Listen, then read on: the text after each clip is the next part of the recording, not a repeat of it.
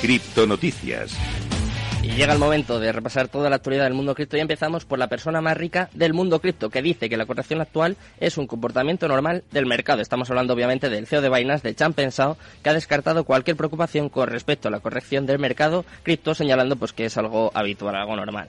Habló en una entrevista en Bloomberg Markets el 16 de junio y dijo que las fluctuaciones son comunes tanto para las criptos como para las acciones como parte del comportamiento del mercado. Además, al mismo tiempo proyectó que existe la probabilidad de que haya más mercados bajistas en el futuro. Afirmó eh, que es normal que los mercados suban y bajen. Además, también dice que lo vemos en mercados bursátiles y, por ejemplo, eh, puso como ejemplo a Netflix que dice que también ha bajado un 70%. Cree que es parte de un comportamiento normal del mercado y que no es el primer ciclo bajista por el que está pasando Binance y de hecho dice que es su tercero. Vamos ahora con siguiente noticia del día. Vamos a hablar un poquito de Bitcoin, ya que eh, un directivo de Fidelity, dice que el precio actual de Bitcoin está por debajo de su valor real. Para el directivo de Fidelity, el precio de Bitcoin está desajustado en función al valor que logra mover la moneda digital a través de su red.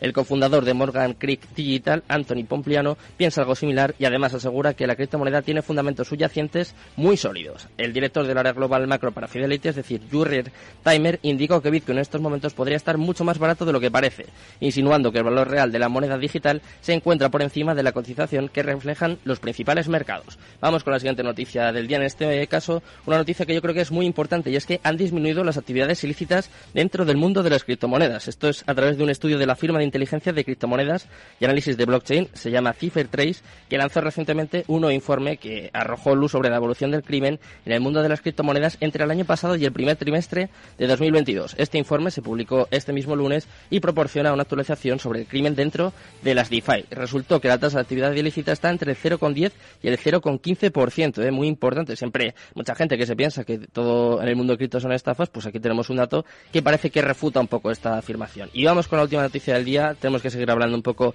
de Celsius, que en este caso ha contratado los servicios del banco Citigroup para encontrar soluciones. Celsius, como ya sabéis, fue una de las criptomonedas más afectadas en la caída del mercado de mayo y continúa desplomándose en junio tras una gran liquidación por parte de las ballenas.